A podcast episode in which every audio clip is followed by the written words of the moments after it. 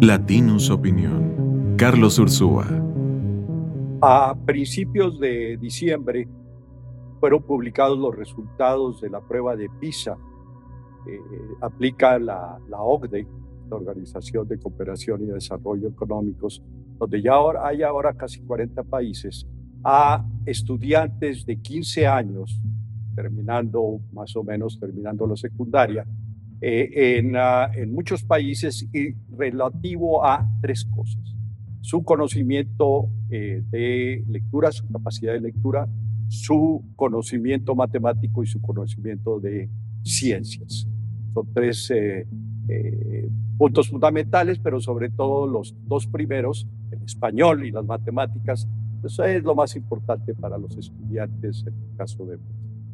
Bueno, pues resulta que México salió muy mal, muy, pero muy mal.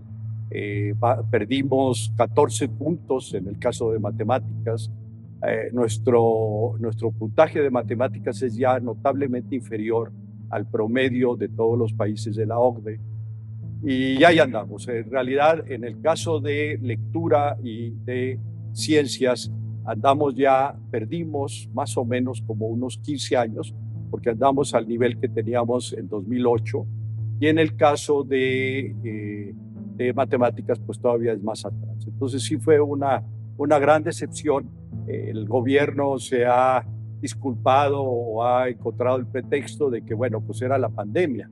Y en efecto, la pandemia pasó y la pandemia implicó que en la gran mayoría de los países del mundo los estudiantes tuvieran un, un puntaje menor. Pero el problema fue, en el caso de México, que la caída en el puntaje fue notablemente, significativamente mayor que en otros países. Entonces estamos en problemados.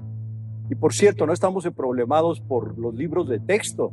Recuerden que hace también unos meses eh, hubo toda una disputa ideológica, política, acerca de los contenidos de los libros de texto, pero esos libros de texto en ese momento, en, en, este, en esta prueba que se, de hecho se, se aplicó en 2022, pues no tuvieron nada que ver. Van a tener que ver en las pruebas futuras, obviamente, porque si los libros de texto son peores que los que teníamos, pues ya, ya, ya ustedes eh, sabrán qué es lo que nos va a pasar. En fin, eh, fue, es un asunto de, de, un sistema educativo que desde hace rato está, no es muy eficiente, está...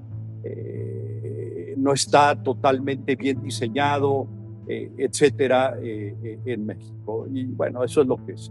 Ahora, ¿qué es lo que va a pasar en el futuro? Ya decía, en el caso de los libros de texto, pues probablemente estos nuevos libros de texto no nos ayuden en absoluto, pero hay cosas todavía más serias. yo diría que la, la, ocurrencia más perjudicial que tuvo el gobierno en este sexenio fue esta ocurrencia de eliminar las escuelas, el programa que se llamaba Escuelas de Tiempo Completo. Ese, programa era sumamente benéfico, se aplicaba a más de 3 millones de niños, los niños más pobres de México, tenían, una, eh, eh, tenían la posibilidad de estar en la escuela de tiempo completo, es decir, mañana y tarde, y en medio les daban comida caliente.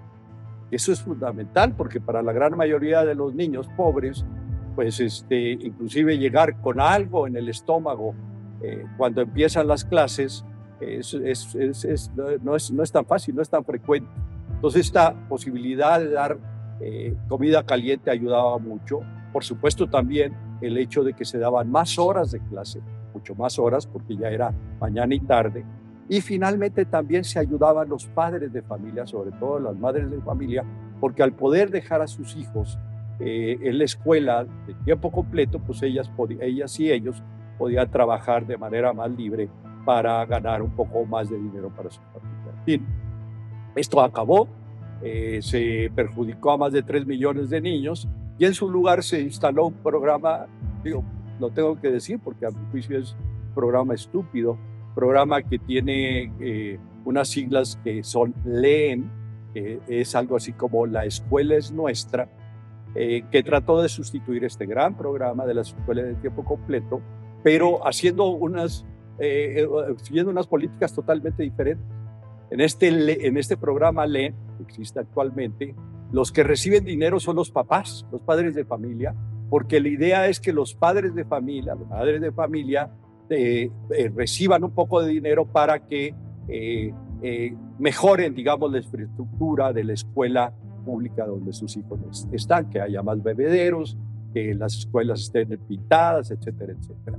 Este programa todavía no se ha evaluado de manera profunda, pero por lo que se sabe a partir de un estudio de la propia Auditoría Superior de la Federación, pues es un fracaso.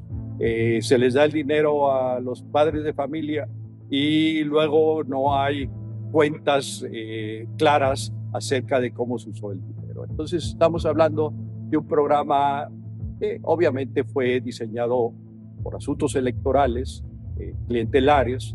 Los papás son los que votan, los niños no son los que votan, son los papás los que votan, y que reemplazó a un gran programa, un programa que era conocido mundialmente, que es el que eh, comenté hace un momento, las escuelas de tiempo completo.